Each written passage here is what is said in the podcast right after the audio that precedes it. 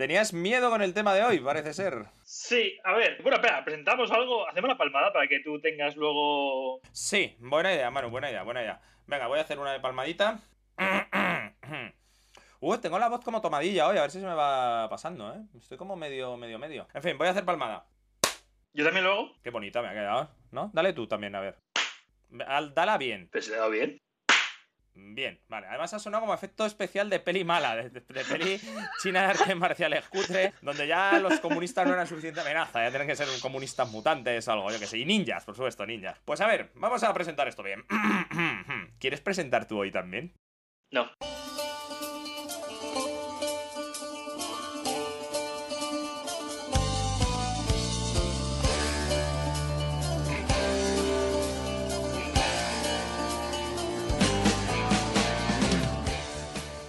Hola Manu, empezamos el programa 5 de Cuéntame de qué va. Hola, Alfonso. ¿Cómo estás hoy, Manu?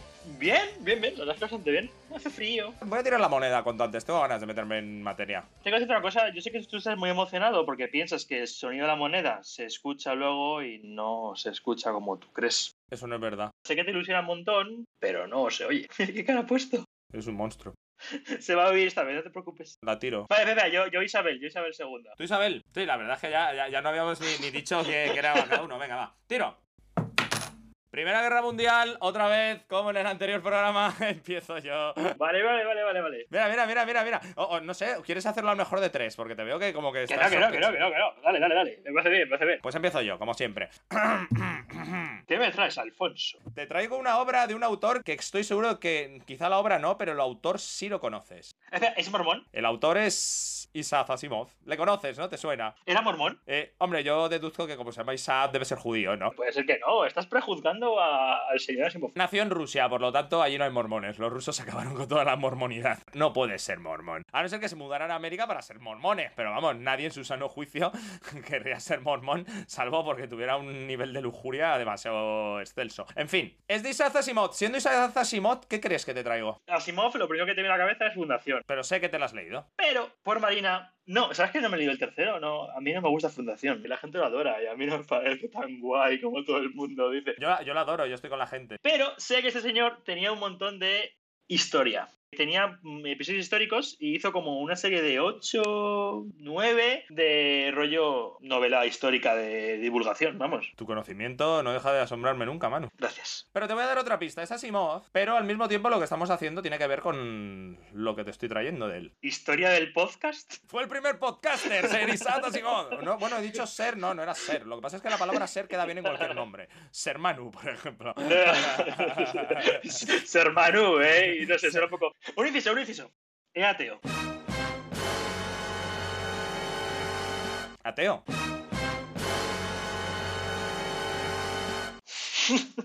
Lo pone en Wikipedia. Información personal. Religión. Ninguna. Ateo.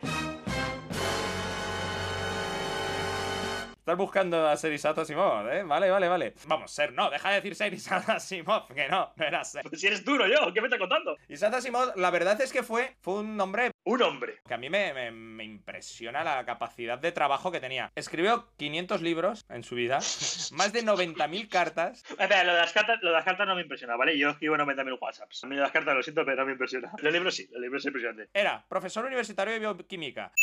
Sacó un doctorado, creo que era en filosofía. Hizo también un máster de artes. Era, como tú dices, un divulgador científico. Era un divulgador tipo un punset de la época, ¿no? Como, hola, me gusta que la ciencia llegue a todo el mundo. Incluso libros, como dices tú, de historia. Yo, de hecho, estaba en la biblioteca de la facultad una vez. Y de repente miro y veo, ¿eh? Historia de Roma. Isaac Asimov. Digo, ¿eh, ¿cómo? Y además, le quedaban bien las patillas. Era un hombre que lo tenía todo. Es mágico. Mira una foto suya con las patillas y dices, pocos pueden lucirlas así. ¿Podemos considerar que Asimov había leído El gran libro de los hombres antes de que se publicase? Hombres como él inspiraron ese libro.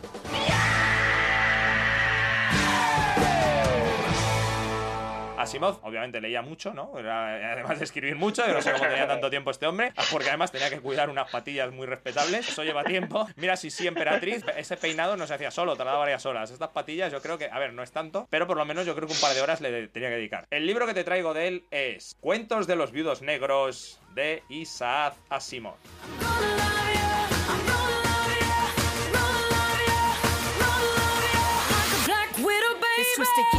Dirás, ¿qué son los cuentos de los viudos negros? Mira qué libro, mira qué libro, mira, mira. A ver, los viudos negros. Vale, un segundo, un segundo. ¿Qué está pasando, Alfonso? Mira, los cuentos de los viudos negros son historias cortas, son relatos cortos, que él publicó, eh, la mayoría de ellos en revistas, eran cuentos que no había publicado todavía, pero que había escrito. Y decidió recopilarlos en este libro. También era editor. Probablemente. en sus ratos libres. Son historias de misterio, tipo inspiradas por Sherlock Holmes, o a él le gustaba mucho, eh, vamos, de... Lo diré. Ah, ahora no me sale el otro detective famoso, aparte de Sherlock. Dupont. Ahí, espera, que ¿cómo se, ¿cómo se llama? Que es francés, bueno, o belga, ¿no? Sí, no, Dupont, del, el de... Sí, vamos, de... Dios, qué mal tengo hoy la cabeza. El que es de, la- de Poe, vamos, de Edgar Allan Poe. De las... Qué mal. Sí, a ver, espérate. Ah, se busca, menos mal que estamos en la... Esto luego lo puedo editar, no pasa nada.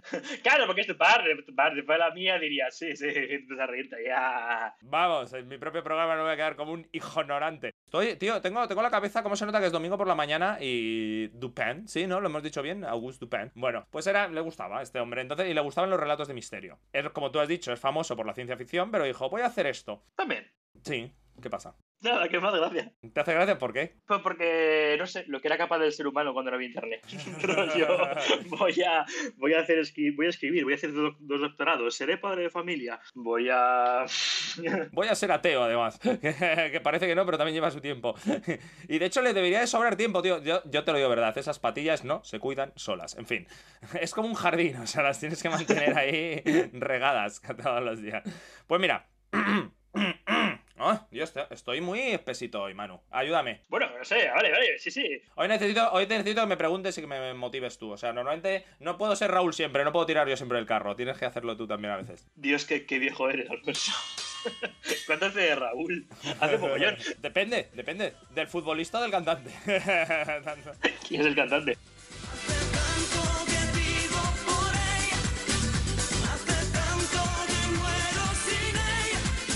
Ver, escucha. A ver, detective, hemos dicho, vale, vale, venga, detective. El tío le molaba Sherlock Holmes y dijo, pues también voy a hacer un propio Sherlock Holmes, con casino y furcia. Mm, no. De hecho, voy a hacer una sociedad de Sherlock Holmes. ¿Te acuerdas cuando.? Nunca se me olvidan estas cosas. Ya han salido en dos programas a colación, ¿no? En el programa El libro de los hombres y en el primero, que a ti te gustaría tener un club de caballeros. Pues parece ser que no eres el único en la historia. Hombre, claro que no. Existió un club de caballeros real, que es en el que está basado estas historias de Asimov, que se llamaba The Trapdoor Spider. Pues es un club que un tal Fletcher Pratt fundó en 1944 y era un club solo para caballeros. No podían ir mujeres. te, te- has lucido. Era un club para caballeros. Coma. No pueden ir mujeres. Gracias, Alfonso. No me había quedado claro con el nombre. Oh, perdóname. Oye, a lo mejor es como yo que quieres que te diga, pero vamos, vamos a dejarla. Era 1944. Asimov tenía en esa época unos 20 años. Oh, qué listo es. Tenía de hecho, sí, 24 años. Muy bien, Manu. No, es porque tengo abierto en Wikipedia al lado. Bueno, en este club básicamente era como que muchos. Había muchos miembros que eran escritores de ciencia ficción y tal. Era como de esto que tenías que ingresar, hacer una iniciación, un poco como los canteros de los Simpson. Pero podían entrar varios Homers. no Homers. no Isaac. Pero si está Isaac Asimov dentro. Ah, no, no más Isaacs. Hombre, si lo buscas en Google, probablemente te, te vienen todos los miembros, ¿no? Que había allí del club. Ah, hablando de eso, yo te descubrí que tú puedes ver eh, los masones y hay una pestaña de quiénes somos. ¿Quiénes sois? ¿Pero por qué lo dices? ¿Lo dices somos porque tú eres masón, Manu? Que en la página web de los masones te viene lo típico de portada, no sé qué tal, y pone About, ¿quiénes somos? Y digo, pero tengo la gracia, ¿no? O sea, no se supone que es como algo. No, estos tiempos son un poco tristes, ¿no, Manu? O sea, sí. Antes para ser masón tendrías que conocer a miembros, ser hijo de miembro, salvar a un miembro y ahora es como, por Dios, uníos, con la si te traes a un amigo Recibe dos por uno. te hacemos descuento el primer mes y te damos una camiseta y una taza, ¿sabes? Es como ya las sociedades secretas ya no ya no vivimos en tiempos para el No es misterio. lo que era, no es lo que era. Sí, sí, no, no se, ha, sé. se ha- se ha acabado todo el misterio de la vida. Ya no sé. A veces necesitaríamos un poco más de oscurantismo para que esto reaccionara. Pero bueno, me estás desviando mucho de mi libro, pero yo lo voy a contar. Así que mira. Club de caballeros, club de caballeros. Venga. Este club de caballeros real, Asimov era miembro, ¿no? Y varios autores de ciencia ficción. Entonces él dijo, pues mira, voy a crear un club de caballeros parecido, ¿no? Para escribir relatos de misterio. Entonces, es lo mismo el concepto de club de caballeros, pero todos los miembros en cada episodio, digamos que les llevan un caso y ellos lo resuelven. Eh, eso es muy de película, hay muchas películas que empiezan así. Pero no, o sea, a ver, eh, lo me he liado. A ver, ¿tu lib- ¿el libro este? Cuéntame, cuéntame lo que has entendido hasta ahora. Sí, a ver, a ver, porque es que no tiene muy bien eh, dónde está la línea entre ficción y realidad. En la realidad, Asimov acude a un club de caballeros, de en el que hay, pues, escritores y, bueno, me entiendo que más gente, lo que sea, vale. Era miembro de un club de caballeros. De un club de caballeros. Y entonces él crea en la ficción un club de caballeros en, en el que hay autores de novelas de intriga, digamos, de suspense, No, ¿no? Y, y- No. Joder. no. Eh, él crea un club inspirado en el club que tenían de, de autores de ciencia ficción y de coleguillas. Ah, espera, espera. El tío eh, apareció un club de caballeros y dijo, pues voy a hacer mi, mi propio club de caballeros. No, Manu. no es tan difícil, Manu, verás. Es que es domingo por la mañana, estamos espesitos, ¿eh? O sea, te acabas de meter unos churros. Ese te mando un té. Un- mira, justo estoy tomando un té de caballeros, un English breakfast. Va- vamos a empezar desde el principio. Te cuento el libro y luego te cuento lo que lo inspiró, que yo creo que a lo mejor lo entenderás mejor así. Vale.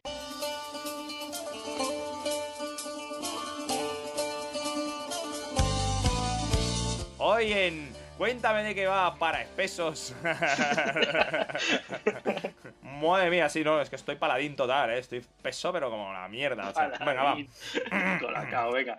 Verás, Isaac Asimov, como amante de las novelas de misterio, decidió crear historias de misterio y resolución de misterios. Él mismo dijo, las historias de estos tiempos solo contienen violencia, sexo y drogas. Eso no me gusta, yo quiero las historias más clásicas. Años 20. Esto lo dijo en los años 70. A ver.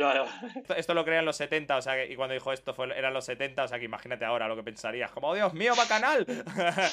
Se le pondrían de punta las patillas, sí. Vale. Él dijo, voy a hacer un club, un club de caballeros. Casualmente, en la vida real, yo soy miembro de un club de caballeros, así que sé cómo estas cosas. Total, voy a hacerlo en la ficción y voy a crear varios personajes para que lo conformen. Entonces, me gusta que cada uno de los personajes que forman parte del club está, muchos de ellos inspirados en amigos suyos de la vida real, y muchos de ellos a mí me parece como que representan partes de lo que es Isaac Asimov, o sea, porque hay un químico, que bueno, él era bioquímico, ¿no? Pero hay Claro, espera. eh, él es tan guay que tiene que representar a seis personajes para que una de entre todas Asimov. No Power Ranger. Power Ranger rojo, amarillo, azul. Te los voy a presentar a los Power Rangers. Mira, los miembros del club son.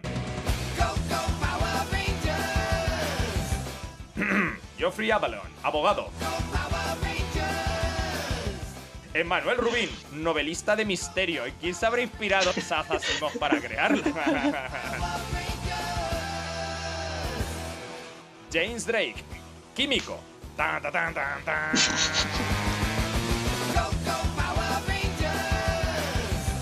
Mira, este químico está basado en un personaje real, John de Clark, que era miembro también del club y que era amigo de Asimov. Era otro escritor de ciencia ficción, pero que no era escritor de ciencia ficción por profesión, era más por hobby. No como Asimov. No como Asimov, que por hobby era. Ah, no. No, pero este, este hombre escribía ciencia ficción, pero es que vivía ciencia ficción. Él eh, fue el que inventó el combustible para los cohetes.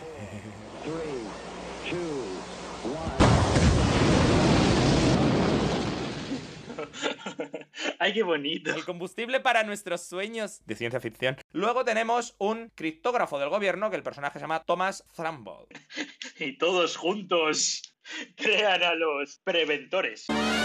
Este personaje está basado también en otro miembro del club, Gilbert eh, Kahn, que era un periodista que también formaba parte del club real donde estaba Asimov. Bueno, como todos, o sea, que ahí a tope. Luego había metido un artista, porque yo creo que Asimov también tenía su vena artística, Por supuesto. Mario Gonzalo. Pues este artista también está basado en otro personaje que era escritor. Este sí que era escritor de ciencia ficción, o sea, Lynn Carter. Hacía como muchas historias basadas en el universo de Lovecraft, ¿no? Que era así muy guay. Y lo que más me fascina es que él era también guionista de la serie de dibujos de Spider-Man de los 60, la que veía yo de pequeño de ¡Spider-Man! ¡Acabaremos contigo, Spider-Man! Y- y- y- ¡Soy enjambre!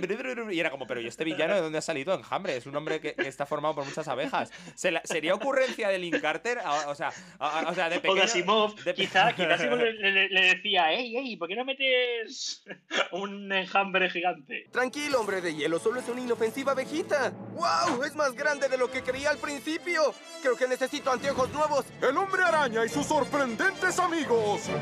Va- vamos, vamos a hacer un poco, sí, lo que podría haber sido, ¿no? En plan de. eh, Yo soy. Yo soy Lynn Carter, Isa. Is- Isa, te llamo, Isa. Isa, no, no se me ocurre que escribir para Spearman, tronco, estoy jodido. Tengo que hacer otro malo y ya he gastado todos los malos de Spearman, que, o sea, que imagínate, es que producimos un capítulo y medio al día. O sea, esto no es un ritmo que es, in- es imposible. No sé ya Pues que. soy aficionado también, no te vas a creer. También soy aficionado a las abejas, a sacar miel los fines de semana mientras hago tratados de geografía, historia, química, física, matemáticas. Oh, Dios mío, Isaac, te has dado la clave. Geographic Man. No, es demasiado obvio. Este es un trabajo para el más reciente de los superhéroes. ¡Video Man! Pero lo de la apicultura me vale. Enjambre. Oh, Dios mío, qué genio, tío. De verdad que esta gente, claro, es que no paraba de crear. Es que era crear to- to- todo el día. O sea, crear, pues eso, un hombre de- hecho por avispas que, que actúan como una, como una mente colmena. Es como, toma, Úrsula, Úrsula Leguim, toma, aprende, aprende. Toma enjambre ahí. Oh, en la mente colmena, ahí está. Ansible, un Ansible. Escucha, no, focus, focus. A ver, tenemos los Six Power Rangers estos. Ah, no, me falta, me falta uno, me falta un miembro más, ya te lo digo. Ah, eh, claro, el Power Ranger verde. Rogers Hustle, que es un profe de mates, pero que en la novela también le gusta hacer poesía en sus ratos libres y lee siempre. Intenta llevar en, durante cada una de las historias, hace como un verso de la Iliada hecho por él, en plan de. Y Aquiles aguerrido llegó a Troya. Oh Dios mío, sobre la mesa puso su. Valor. Cosas así, ¿no? Y dices, oh, Eh. qué maestro de la poesía. Pues, huelga decir que en la traducción estos poemas quedan como muy absurdos. Bueno, vale, entonces tenemos a los 7 Power Rangers. Pero un segundo, Asimov no sale, o sea, no se hace una caricatura a sí mismo. No, no, no, no, no, no, no. Solo son 7 amigos. Solo son ellos y el, el camarero. Que el camarero no está basado en un personaje real. El camarero se llama Henry Jackson. Que tú sepas, que tú sepas. No, no, no, no, no está basado. Lo dijo él, además, en una entrevista. Dijo, bueno, no está basado en nadie real, pero sí que lo he basado en un personaje de ficción que se llama. Es que no sé cómo pronunciarlo. Es J-E-E-V-E-S. Creo que es. ¿Gives puede ser? ¿Gives? Tú y yo ya no lo conocemos. No lo conozco ni yo, o sea que tú me imagino que menos. Era un camarero de historias cómicas que escribía P.G. Woodhouse, yo no lo conozco, pero parece ser que Asimov era muy fan suyo. Entonces, si un tío que ha escrito 500 libros es fan de un escritor, debe ser un buen escritor, yo lo deduzco por eso. Y era como el típico camarero que te imaginas en plan como el de Tintín, en plan Jarvis, ¿no? Como, oh, vaya, soy como muy estirado y muy... ¿No, ¿no conoces al camarero de Tintín, Manu? Sí, pero no se llamaba Jarvis. ¿Cómo se llamaba entonces? No me acuerdo, pero no era Jarvis. Me, me estás dejando. Sigue hablando. Voy a, voy a buscarlo. Ah, lo vas a comprobar. Pues yo también lo voy a comprobar. O sea, ¿qué te crees? ¿Que sabes más de camareros que yo? Pues no. Primero, no era un camarero, era un. ¿Cómo se llama lo de lo que tiene Batman? Sí, un, eh, un capellán. ¿De qué, de qué hablas? No, bueno, no, un capellán, no, eh, un, lo diré. Era un mayordomo. Ese mayordomo. Capellán.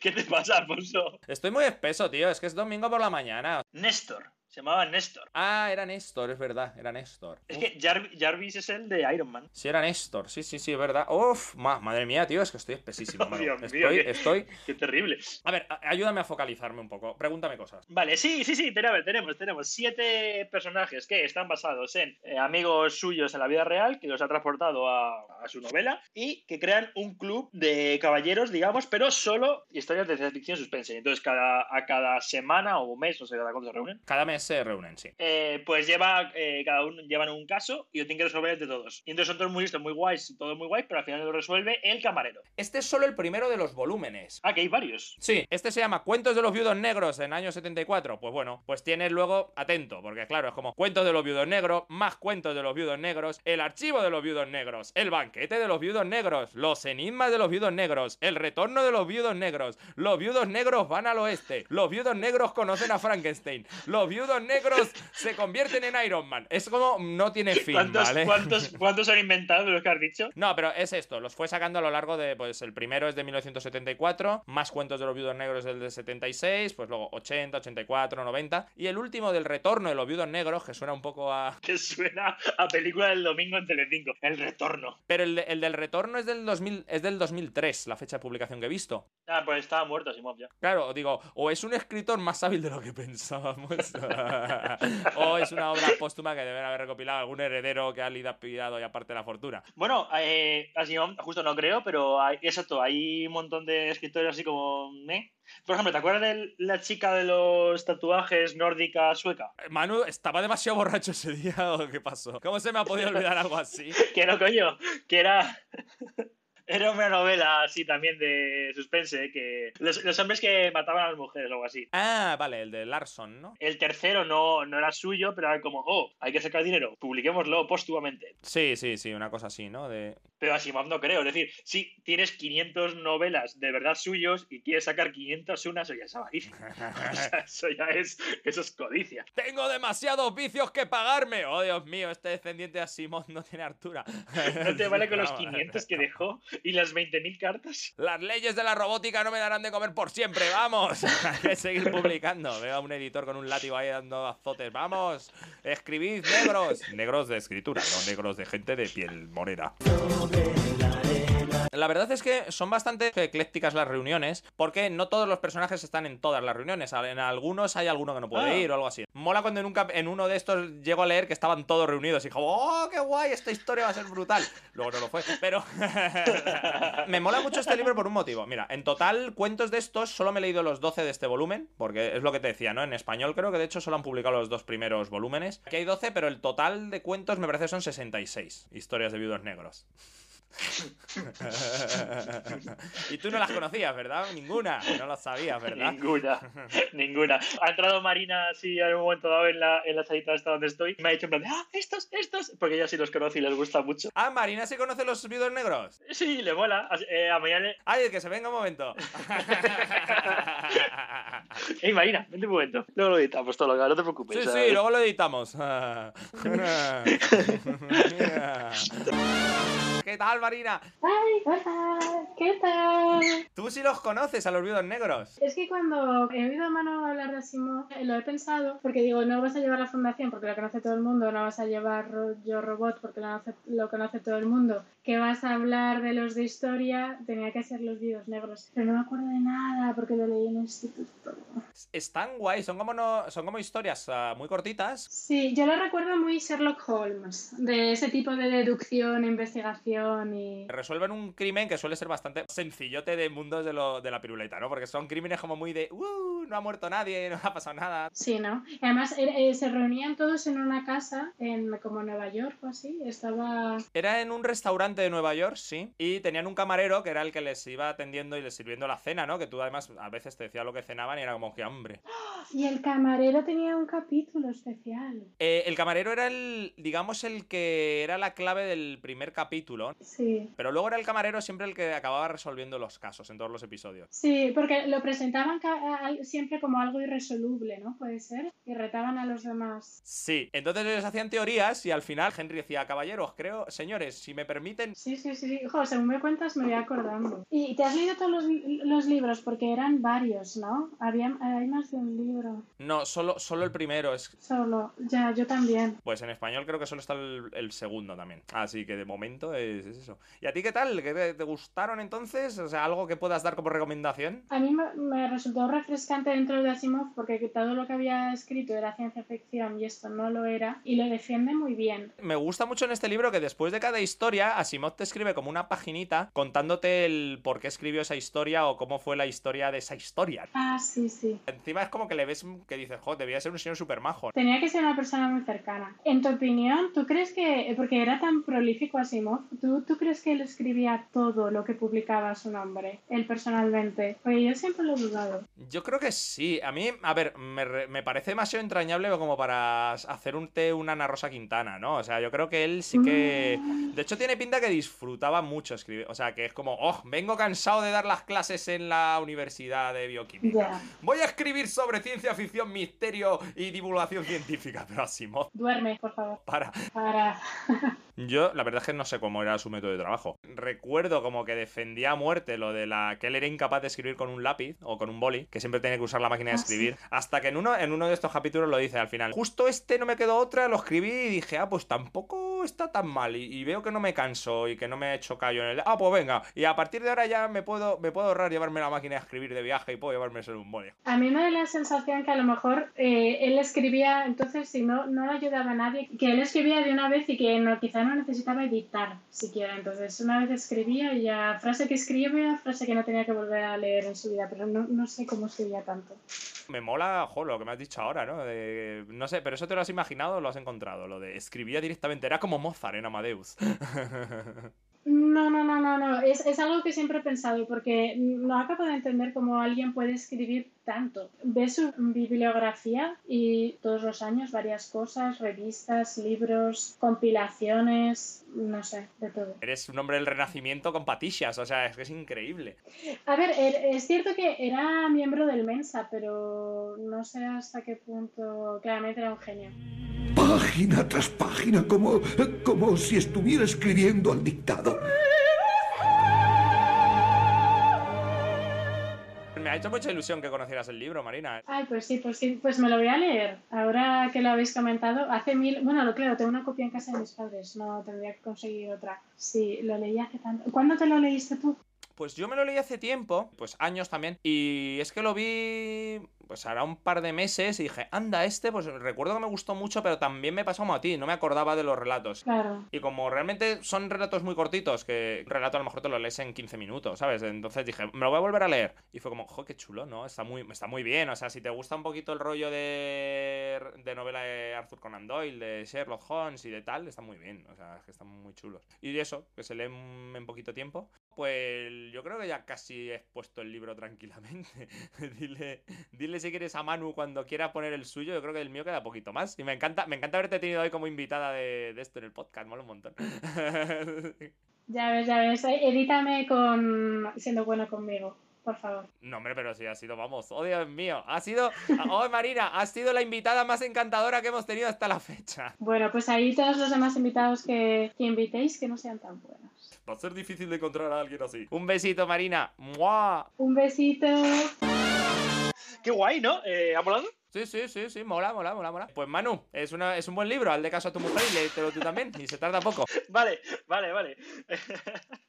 Joder, qué guay, no sé, verdad es que ha salido eh, espontáneo, pero bueno, ya, ya, ya lo oiré, no sé, a ver qué tal queda. No, sí, ya, ya verás, o sea, ahora te puede sorprenderte el propio podcast. Pero bueno, yo en principio, Manu, pues si me quieres preguntar algo más de esto, que además si no nos vamos a ir mucho y ya hay que empezar con tu libro, no sé si... Venga, cambiamos o qué. Sí, que me da igual a Simov y todo, venga, que paso, que traigo... No, no, hombre, no es eso, no es eso.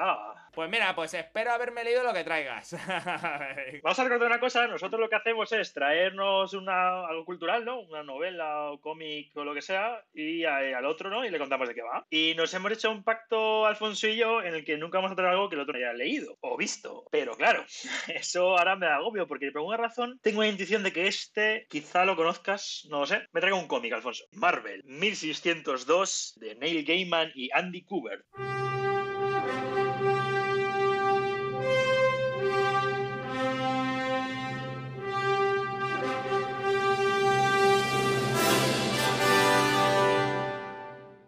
¿Lo conoces? Ah, no. No, no lo conozco, lo puedes contar. ¡Oh, Dios! Te veía preocupado, digo, Dios mío, venga, no, le- no le voy a, no le voy a jugar demasiado con esto. Venga, a ver. Ah, ah, Conozco el cómic de haberlo visto en las tiendas. en las tiendas. Lo he visto, pero no lo he leído y no sé de qué va. Pues, eh, hombre, con el título 1602, Deduzco que pasa en el futuro. eh, no es el 1601, no es el 1603, tampoco, no te voy a decir más. Tú me has traído los vídeos negros y está gracioso porque te traigo la vida negra. Pero es que me lo has puesto a huevo. Estás, estás ahogándote con tu propia cuerda. Yo te sigo dando cuerda. Ya te. El nudo que hagas puede ahorcarte o puede ayudarte. No lo sé. Vale. No, vale. 1602 de Marvel. Una cosa, Alfonso. Me mola mucho. En el programa anterior me encantó que, que te digo, eh, ¿puedes poner mi parte de música de Naruto? Y dices tú, venga, sí, voy a poner toda música de Naruto en tu parte, tal. ¿Todas, todas eran de Naruto? ¿Todas, todas? Había una que no. La de Yoshi, bravo. No, bueno, los efectos sonoros no entraban en el trato, ya que me faltaba. Vale, había una canción que era de Kenshin, el guerrero samurai.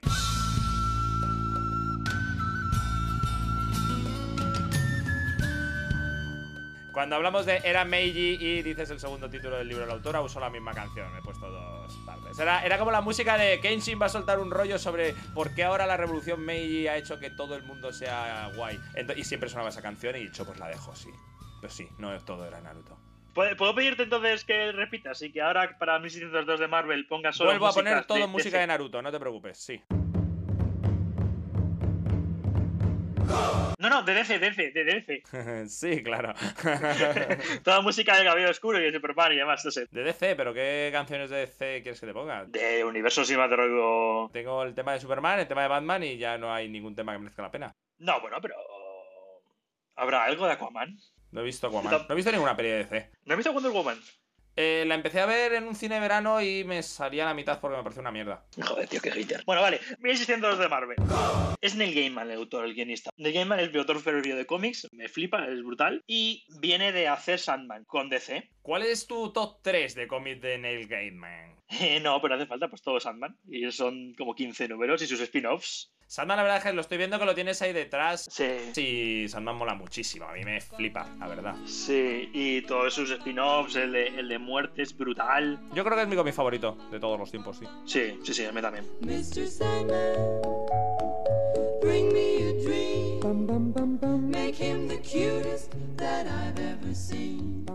Eh, Porque eh, Sandman estaba bajo la editorial de C, en concreto de, de Vértigo, ¿no? que es como una especie de, de subaria, no sé muy bien cómo se organizará una, una editorial de cómics, la verdad. Pero Marvel le ficha. Vamos a imaginar la escena. Está el editor de Marvel, tú eres editor de Marvel, yo soy Gaiman. Vale. Hola, soy editor de Marvel, Gaiman. ¿Cómo estás? Hola, soy oscuro y emo. ¿Cuánto te pagan en DC? Con sueños y esperanzas. Pues mira, te ofrezco, te ofrezco lo mismo, más todo el café que quieras de esa máquina gratis. ¡Oh! ¡Vendido! ¡Qué tonto! Hubiera subido hasta dos cacahuetes. Lo, que- lo que entiendo que hay una negociación, me estoy jugando un poco y Gaiman dijo, vale, eh, os hago una historia, vale, a Marvel, pero quiero libertad creativa. Porque una de las cosas más difíciles en cómics, eh, estamos aquí en Marvel o DC de superhéroes, es la continuidad. Porque hay un montón de escritores, un montón de líneas editoriales, un montón de personajes y van sacando, ¿no? Mantener una cohesión de historia ahí es súper imposible. Me suena una cosa que les pasó a DC, que ya tenían tanto lío de historias. O sea, es uno de los pocos cómics así de DC que me he leído, que era el de Crisis en las Tierras Infinitas o algo así.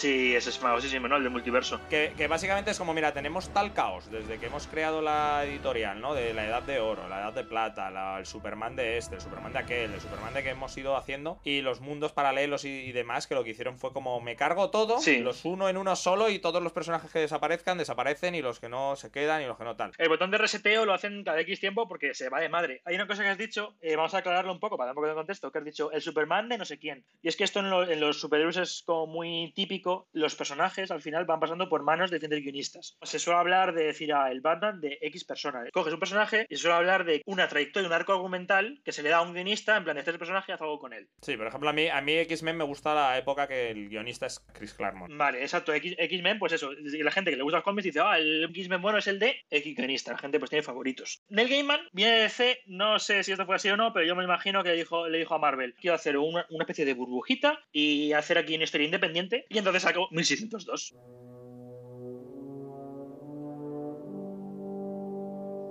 ¿Pero por qué 1602 y no 1610, por ejemplo? Bueno, eh, ¿Por qué siglo XVII? lo que quería hacer Gaiman dijo, vamos im- a imaginar que los superhéroes no existen en la época que los conocemos, que empiezan a aparecer en 1600. Me voy a inventar un, un guion de una historia de que hay pues algo que se está acercando, una especie de apocalipsis y van a tener que aparecer esos superhéroes, pero lo hago más muy elegante. No les voy a poner mallas. Aquí viene una cosa que me gusta mucho de- del dibujo, del guion, de lo poner todo rollo 1602, como visten y eso, ¿no? El, renacimiento. Pero a todos los personajes te va a dejar un detallito para que tú, eh, solo el dibujo, lo reconozcas y digas, ah, entonces, eh, por ejemplo, Matthew Murdock lo que lleva aquí es una venda, porque es ciego, una venda a los ojos roja, con ese rojo de, de Daredevil típico, y cada vez que habla, eh, habla con cosas rollo, ja, no tengo miedo a lo que va a pasar, porque Daredevil siempre es como que no tiene miedo a ese personaje. Tienes ese, ese guiño ahí, pero no va a estar vestido de, de Daredevil. Ni ese, ni, ni Spider-Man va a estar vestido de Spider-Man, ni ninguno va a estar vestido de lo que tal. Pero eso le da un aire, una ambientación que creo que gana mucho. De hecho, muchos eh, no tienen superpoderes en el cómic.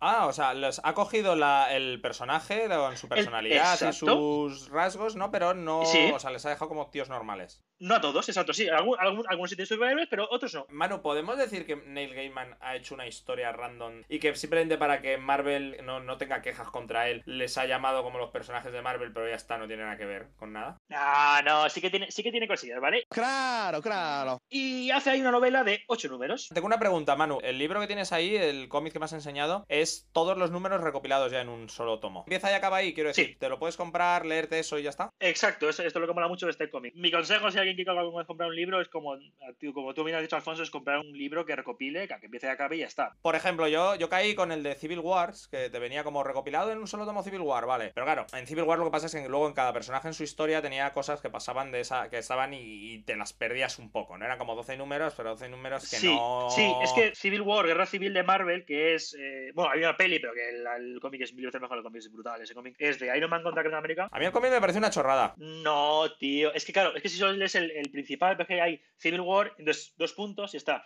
Capitán América, Iron Man, Cuatro Fantásticos, Spider-Man, eh, Wolverine. Me parece, me parece una chorrada, tío. O sea, pero me parece una chorrada por un motivo. ¿eh? Estamos leyendo historias de tíos que van en mallitas. Sí, que Son historias para críos. sí, ven. Me estás intentando meter como geopolíticas y mierdas en una historia para tíos que van con mallitas. Si alguien no está de acuerdo y quiere discutírmelo, pues aquí estoy. Pero va a perder. Me adelanto una pregunta que vamos a hacer, en plan de, ¿pero tienes una parte? No sé qué. Tuvo mucho éxito 1602. ¿Y, y en los 90? Eh, ¿Qué? Qué idiota. Y, y años después Marvel pues le dio eh, en plan de hace una segunda parte a otro ya otro guionista y otro dibujante, pero vamos, que lo que es el tomo empieza acaba y te lo lees y, y mola mucho. ¿Cómo se llamaba la segunda parte? 1602, segunda parte.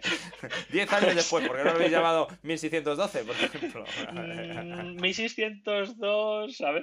Es algo de Spider-Man, ¿vale? Porque la segunda parte el centro va a ser Spider-Man. Pero bueno, a ver, te hablo de la primera parte. Entonces, eh, Bueno, pero ¿cómo se llama la segunda? Al final no me lo has dicho. yo qué sé, lo mías en internet. No sé. Oh, Manu, veo que tienes unas mancuernas ahí, ahora solo falta que las uses. Idiota. A ver, te lo miro. Se llama 1602, Un Nuevo Mundo. Esa es la segunda parte. Pero que da igual, que, eh, que no la he leído. La primera importante es la primera parte. Vale, vale, vale. Venga, va, voy, voy a empezar a hacerte preguntas porque veo que te, que te difuminas hablando de Civil War y por qué no te gusta Civil War. Total. Eh, Qué cabrón. ¿De qué va la historia de 1602? Ya sé que, vale, ya me has dicho lo que ha hecho Gaiman, pero ¿de qué va la historia en sí misma? Eh, Europa, imagino, si la segunda parte es Nuevo Mundo, esto pasará en Europa. Sí. Eh, muy, joder, es muy, eh, muy perspicaz. Vale, eh, nos vamos a centrar en la Tierra como mucho Francia. O Bretaña. un poquito de España, incluso. Un poquito de España. Bueno, bueno. Estamos, escucha, estamos en Inglaterra, porque Nick Gaiman es- es muy inglés, es, es inglés muy inglés. Está Isabel I de Inglaterra y hay una serie de como de tormentas súper chungas y algo súper chungo pasando. ¿Qué Isabel te cae mejor? ¿La Isabel I o Isabel II? De Inglaterra, las dos. ¿Quién mató más gente? Probablemente la primera provocara más muertes. Pues la segunda, entonces. Bueno, depende porque no sé si... vale, está viendo, estaba viendo, escucha. Vale. ¿Y, y, y, y, y de España, Isabel I o Isabel II? La primera, hombre, la segunda era la libertina, ¿no? Vale. La de. Vale, y entre las dos Sí. Isabeles primeras, ¿cuál te prefieres? ¿La inglesa o la española? Hombre, producto nacional, ¿no? Españita. Muy bien, muy bien, ahí está. Muy bien. Claro que sí. Muy bien. Escucha, está viendo una serie, está viendo como unas tormentas súper jodidas, algo así como muy tal. Isabel eh, está, piensa que es apocalipsis, entonces está preocupada, y entonces hace llamar a los dos protagonistas de la novela, que son Sir Nicolás Furias, Oh, sí, Nick Furia. que es el jefe de espías de Isabel I. ¿Era negro o era blanco? Eh, es de la época que es blanco. El, el cómic está escrito en el 2003, así que es el, es el Marvel clásico. ¿Tiene sus canitas, eh, sus canitas blancas? Nick Furia tiene canas y es blanco. Y su parche está. Eh, la Viuda Negra todavía es mala. Magneto es malo, antes de que, antes de que el, el universo cinematográfico lo hicieran bueno a la Viuda Negra y a, y a Magneto, que todo, todo el mundo es bueno. Vale, entonces, ¿a quién llama? ¿A, a Nick Furia? ¿A Nick Furia ya? Nicolás, Sir Nicolás. ¿A Sir Nicholas Fury? ¿no? ¿Y a quién más? Y al médico de la corte, que es Stephen Extraño. Dormammu, I've come to bargain. Primera pregunta, ¿el Doctor Extraño conserva poderes? El Doctor Extraño sí tiene poderes.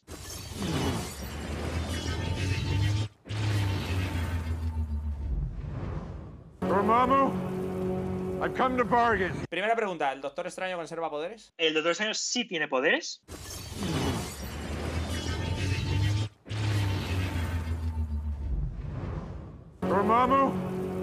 I've come to bargain. Primera pregunta, ¿el Doctor Extraño conserva poderes? El Doctor Extraño sí tiene poderes. No, porque algo rollo alquimia, imagino, ¿no? Brujería alquímica. Eh, tiene mucho rollito de laboratorio y tal, pero sí tiene poderes, poderes, es mago, mago. O sea, este sí. Mago, mago. Todos tienen, pero este sí. Mago, mago. Sí, es el mago, es el Tú- mago tú de la corte, ¿no? O sea, mago, mago. Sí. Tú sabes que si dices las cosas dos veces eh, simboliza que es de verdad. O sea, que sí. Claro, que es bueno. claro, sí, sí, Claro, es como es mago, cuando, mago. cuando tienes una chaqueta, ¿no? Que si es piel, piel, es que la- ya la gente da por eso que es de piel de verdad. Si dices Claro, piel, a lo y, hoy como con pan, mm, pan. No, pan, Pan, pan. pan, pan. Claro, claro, pan, pan. Bien, Sí, bien. es mago, mago. Mago, mago. Sí. Mago, mago, mago, mago, mago. Porque ya tres es mal. ¿eh? O sea, tres es mago, mago, mago. Bueno. Pero es mago, mago. Eh, bueno, bueno, sí. Y le dice, le dice oye, ¿qué, qué está pasando? Es el apocalipsis, ¿qué coño pasa aquí? Y entonces, el mago, Stephen Extraño, le dice que ¿Es el apocalipsis o pero porque es apocalipsis físicamente? ¿O es el apocalipsis dicho como es, hey, soy yo, he vuelto, soy el mutante más poderoso? Dice, "Joder, Contexto, es un personaje bestia". de Marvel que se llama Apocalipsis. Yo no les pongo nombres, no tengo la culpa de estas mierdas. Hombre abeja. Digo, Digo, no, hombre colmena. Enjambre. No sale el hombre colmena. ¿No sale enjambre? No. Pues qué pena, tío. A mí es el personaje, mi persona, mi villano favorito. Eh, Está enjambre y luego ya pues el Doctor Doom y Magneto como segundo. Vale, y entonces eh, Stephen Extraño le dice, los templarios en Jerusalén tienen un arma megapoderosa que nos podría salvar, hay que recuperarla y que llegue a Inglaterra. Y entonces la, eh, la reina Isabel le dice a su jefe de espías, y Nicolás Furia, Había templarios en 1600. sí, sí, sí, sí, sí. En los Reyes Malditos era en 1003 y se cargaban a la Temple, ¿te acuerdas? En las novelas de Marcel Duron de los Reyes Malditos, el rey de Francia acababa con el jefe de la Orden Templaria para básicamente quedarse con todas sus posesiones. ¿Y qué año es eso? Y creo que es el 1300 y algo. Entonces, esto Neil Gaiman está jugando a ser Dios, Neil Gaiman. Oh. Neil Gaiman. A ver. Ah, no, claro. Joder, qué, qué bueno eres, tío. Soy la hostia. Es un tesoro templario, que bueno, es un tesoro de los templarios que está en Jerusalén y entonces Isabel I le dice a Nicolás Furia, oye, manda a alguna gente a, Miatelas para que llegue a Inglaterra sano y salvo el, el tesoro de los templarios. Claro, pero no hay templarios. Claro, claro. Qué bueno soy, ¿eh? Dios, Dios, estás a tope, Alfonso. Bueno, es muy culto, pero déjame hablar de cuentas de qué va porque aún no te he contado todo, ¿vale? El ayudante de Sir Nicolás Furias es Peter Parquag, ¿Quién es Parquag? Parker. Ah, oh Dios santo. Es un chaval, no tiene poderes, es un- pues, el chico de recados, es el, el becario de Furia, básicamente. Nicolás Furia manda a su agente, un juglar llamado Matthew Murdoch, que es Daredevil. Pero es ciego aquí. Es ciego, es ciego. Es como, no tenéis a nadie mejor, tenéis un ciego. Habéis puesto un ciego de. de "Ah, ah, no, tiene muy buen ojo, ja, ja, ja. Vamos a hacer chistes a costa del ciego. Eh, te he dicho que muchos no tienen, pero Daredevil sí tiene poderes aquí. Queda con otro agente, que va a ser la Viuda Negra, para traer el tesoro de los templarios a, a Londres. Más historia. Esto, en paralelo, vas a tener al rey Jacobo de Escocia. En la vida real, Jacobo de Escocia quería el trono de Isabel I. Y ahora, en el cómic, Jacobo de Escocia está aliado con un gran maestre de la Inquisición. Este gran maestre de la Inquisición, que está en España, va a ser un personaje de Marvel, ¿vale? Va a ser un Vale, personaje... déjame, déjame un intento. Sí, El gran maestre de la Inquisición. sí. Doctor Doom. No, pero sale de otro. Magneto. Sí, es Magneto. Y dirás, ¿por qué? ¿Por qué lo sabes? Porque solo me cuadraba uno de los dos. ¿Por qué? Me lo he imaginado porque, a ver, porque Magneto me parecía como, qué ironía, él estuvo en los campos de concentración y se acabó convirtiendo en lo que él era. Oh, Neil Gaiman, qué profundo, no lo hubiera visto venir nunca. Sí, los campos de concentración son un poco. Exactamente. En este mundo no hay mutantes, hay nacidos brujos. Entonces, cuando hay un nacido brujo, que es un X-Men, un mutante de O los. sea, Magneto tal- se ha convertido en el que persigue a los... Exacto, bueno, a los, a los eh, nacido brujos. A los, a los diferentes. Dale. Sí, Vale. y lo hace con sus dos hijos. Ah, con Mercurio y con la bruja escarlata. Correcto, pero aquí no se la bruja escarlata. Claro, o sea, Eh, no, porque sería muy irónico. Bueno, vamos a cazar brujas. Eh, aquí tengo a mis hombres de confianza, bruja escarlata. Oh, Dios, no, qué, qué ironía. Qué ironía. Pero tiene ese detallito. Inquisidora escarlata. La, la inquisidora, la inquisidora Wanda, que se llama Wanda, ¿no? Sí. La inquisidora Wanda va con el, el- lo típico de túnica de inquisidor, pero es todo rojo, tiene una escarlata. ¿Sabes, Manu, que este va a ser el programa que, salvo que ya la gente que lo escuche sea muy friki de los cómics, no va a entender una mierda esta parte porque es imposible de contextualizarlo todo, ¿verdad? Me estoy esforzando mogollón. No, es que es muy, no, pero es que es muy chungo, o sea, porque, a ver, ahora, bueno, gracias a las pelis, quizás la gente les ponga cara, ¿no? Un poquito. Claro, las, las pelis sale, sí. Entonces aquí una cosa interesante es que en las pelis se han hecho buenos. La Olsen. Chicos, para que les pongáis cara, Ian McKellen que va con la Olsen y con el tío que corre rápido. Este, este que hace las escenas molonas de las de X-Men y luego ya no salen el resto de la peli. Esos tres son los malos, ¿vale? Perfecto. Eh, porque es que, claro, eh, eso está en el 2003, antes de las pelis. Las pelis han hecho buenos a un montón de personajes. La Bruja Escarlata es de los malos. Eh, la Vida Negra es de los malos. Era buena. No, Era buena. En La Bruja Escarlata estaba en Los Vengadores, con Mercurio. no. Eh, Empezó mala con Magneto, pero enseguida la pusieron, la reconvirtieron en Vengador.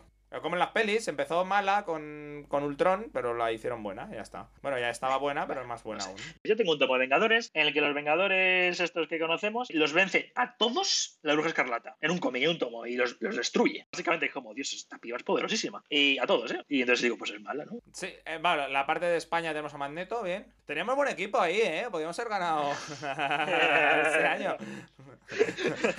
tenemos buen equipo, tenemos a Magneto, tenemos a Mercurio, un tío ahí que por la banda no veas cómo y tenemos a la Bruja Escarlata, que no veas que juega con los... O sea, yo lo veía bueno, ¿eh? Yo lo veía mejor, de momento mejor que el, que el inglés es, que tienes al Daredevil y a- al Extraño, bueno, Doctor Extraño sí, El pero mago, bueno, mago. es mago mago, pero no sé, ¿no? De momento yo lo veo... Pero yo creo que vamos, Bruja Escarlata y. Pero luego tienes a Magneto, no sé, yo lo veo mejor. El equipo español yo lo veo con más proyección de momento. Yo también puedo gobernar el viento. Tengo dentro de mí un huracán que arrasará España. Sus ejércitos del infierno. No pasarán. Ya tenemos al, tercer contrincante aquí, viene desde el Nuevo Mundo, Virginia Dare. Cosa curiosa es, eh, ese personaje es histórico también, es la primera inglesa nacida en Nuevo Mundo. Y está documentado. Lo que pasa es que en la vida real es el padre el que viaja desde la colonia hasta Inglaterra y en el cómic es la hija con Rothschild, Rothschild, imposible pronunciar, que básicamente es el Capitán América, que Capitán América aquí es un Cherokee ahí enorme, en plan un indio nativo americano ahí gigantesco. Ah, sí. Sí, porque es el Capitán América, entonces América es nativa y lo están colonizando, entonces es un indio nativo. Pues creo que el Capitán América de esa época no hizo muy bien su trabajo. Qué cabrón. Y van a Londres a pedir a Isabel I eh, recursos y ayuda para la colonia, para las colonias inglesas en, en Nuevo Mundo. Porque en la vida real, su padre fue el que viajó hasta Londres para pedir ayuda a la Dato más curioso que, he flipado, porque digo, qué interesante. Cuando volvió el padre sin un duro, la reina de Inglaterra no dio un duro a, a por lo que se ve a, a la colonia, la colonia ya no existía ya. Habían desaparecido, estaban todos muertos, no había nada. Y bueno, pues si alguien tiene curiosidad, pues resulta que hay un libro dedicado a de, de una historiadora en plan de qué pudo pasar con el poblado inglés en Nueva Inglaterra. La teoría que ella defiende es que el Doctor Doom llegó allí antes que el Capitán América. Pero, pero doctora, ¿estás segura? Sí. sí, Neil Gaiman me lo confirma. Adiós. Bueno, a ver, Manu, entonces, ¿qué pasa con esta gente? Esos tres núcleos, ¿qué ocurre con ellos? ¿Qué hacen? Entonces, ¿los tres van a ir a por el tesoro? Me he asegurado de contar solo el primer capítulo de los ocho. Todo esto es el, el, el ISU 1, ¿vale? El capítulo 1. Así que no voy a contar nada más de la trama. Vale, entonces, resumiendo, tenemos. Estos son todos los héroes que ha puesto Neil Gaiman en el tablero. No. Hay más héroes. Si os puse todo en el capítulo 1, pues es verdad que pierden una- un gustito. Y mola mucho porque tú vas avanzando en capítulos y te van metiendo más personajes en Marvel, te van a meter, digamos, sucintamente y está gracioso. Y ves en plan, no voy a contar el dónde sale, pero solo que sale, por ejemplo, el Doctor Muerte es muy importante y mola un montón. Otopon, Otopon Muerte, se mola siempre. Doctor Muerte mola siempre. A mí no me gustan los cuatro fantásticos, pero me gusta su malo. O sea, me parece el mejor malo de. Sí, es que yo- debe ser de los mejores malos de Marvel, sí, sí, el Doctor Muerte. Salen los X-Men, claro, porque se sale Magneto, pero este no es un poco spoiler, porque si sale Magneto y, está buscando, y su trama va de cazar nacidos brujos, pues obviamente va a salir Carlos Javier. Carlos Javier. España nos han dejado los X-Men todos, básicamente. No sale mucho, ¿vale? O sea, solo sale la Inquisición que está en España porque, ya sabes, los ingleses ah, se han dedicado a... Sí, no, claro, vamos a decir que, que solo había en España. Exacto, exacto. Spanish Inquisition, sí. Sí, sí.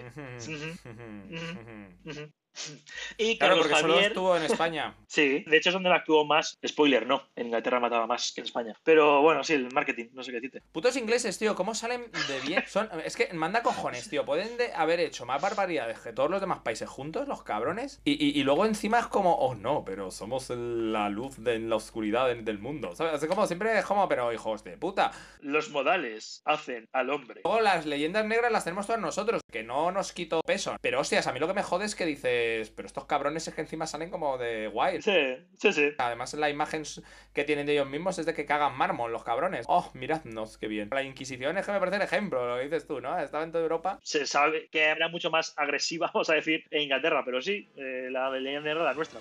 The Inquisition, let's begin the Inquisition. Look out, Sid. We have a mission to convert the Jews.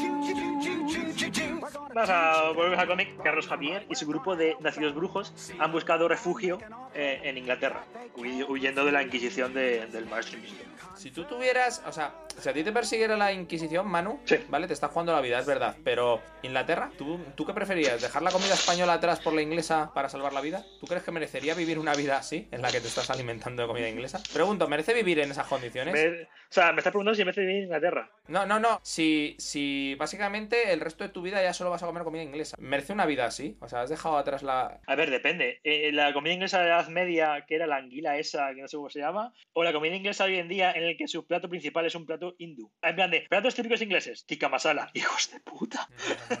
Es que Arroz con curry. ¡Oh! Pruébelo con pollo. También tenemos pollo con curry. ¡Oh! Pruébelo con arroz. Otra vez la publicidad británica, ¿no? Que te permite robarte el arroz con pollo, Sí, curry sí, y platos indios y que digas, pues ya se comía en Inglaterra antes de que viniera Guillermo el Conquistador, por ejemplo. ¿Sabes? Es como que no tenéis vergüenza ingleses. En fin, este libro, ¿cómo, cómo lo descubriste, Manu? Porque yo, yo, por ejemplo, lo vi, de hecho, pues lo podría haber comprado y leído, pero no sé, no me llamó. No, me pareció como una cosa de estas de Marvel de vamos a seguir vendiendo ya de donde no hay, ¿no? Vamos a sacar ahora una saga. Pues, ¿Qué pasaría si los Vengadores fuera en la Edad Media? ¿Qué pasaría si Spider-Man fuera negro? ¿Qué pasaría si la viuda negra fuera transexual? ¿Sabes? Es como ya está bien, Marvel. Lo peor es que creo que todo lo que has dicho tiene cómics. a ver, yo voy a tienda de cómics, voy a Arte 9 y le digo así a los, los dos dependientes ¿sabes? que me conocen y eso, recomiendo un cómic. Tengo como una, una, serie de filtros. Quiero que sea un librito y que, y que esté acabado. O sea, ya está. Y que sea una historia, lo empiezo, lo acabo y ya está. Y entonces ellos me va recomendando y yo me fío totalmente. Y entonces, a ver, eh, este por dos motivos, ¿vale? Neil Gaiman es mi autor preferido de cómics. Pues me voy a leer a ver qué ha hecho con Marvel. Pues un libro, un cómic, un tomo único, pues tengo curiosidad. Y dos, por el dibujante. ¿Quién es el dibujante? Se llama Andy Kubert. Había un personaje de videojuego llamado Kuber, ¿no? Que era como naranja y que tenía como una nariz redondita que era más feo que Batman. No sé de qué hablas. Resulta que es viene de una saga de eh, dibujantes de cómics.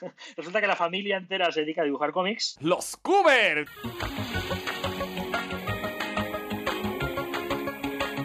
Con Matthew McConaughey como papá Kuber. Meryl Streep como mamá Kuber. ¿Sabes lo peor? Que yo ya me creo que hagan una película de esto. O sea... Entonces llego al tío y digo, ah, este es el mismo dibujante que el de los Vendo Origen. Como, oh, ese me encantó, ese dibujo tal. Ah, en el Game Man es tu autor preferido. Fue como, pues, pues sí, dámelo. Y me lo leo. A ver qué tal. Shut up and take my money. Claro, pues, pues venga, sí. Y me, y me, gustó muchísimo. ¿Recomiendas a alguien que a lo mejor no haya leído muchos cómics de Marvel, pero sí se haya visto las pelis y le hayan gustado este cómic Yo como sí. un cómic de. Mira, te lo puedes leer en plan. Si quieres ver un, un, un cómic, ¿no? De esta gente que te han molado las pelis y es. Exacto, es que es muy único, muy independiente. No, enlazar, no te va a enlazar ni con pelis, ni con otros cómics, ni con nada. Lo que te iba a decir, cogen estos personajes, pero hay un. Aparte de las historias que utilicen para moverlos y tal, ¿utiliza el autor eventos históricos reales para adaptarlos a la trama? Este no, este es como, mira, te pongo un contexto histórico y ya. No es una novela gráfica. No, nunca he sabido que es una novela gráfica, de todas formas, la verdad. Es el nombre que le han dado a los cómics para que la gente de 40 años que los compra no se sientan estúpidos. Vale, perfecto. Tú no querías hacer que esto la gente lo oyera. Vale, vale, pues, pero entonces eso, como cómic independiente, eh, creo que el guion está bien, el dibujo es brutal, así que yo te recomiendo muchísimo. A mí es el cómic que más me gusta de Marvel. 1602 de Neil Gaiman y Andy Kubert.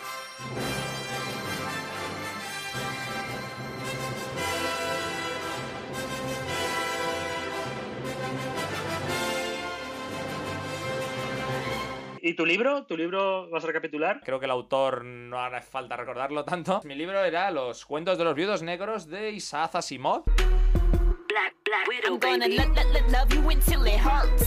Bueno, pues Manu, hasta aquí hoy. Pues muchas gracias, Alfonso. Vamos a recordar a todo el mundo de nos puede oír por iBots, nos puede oír por Anchor y Spotify.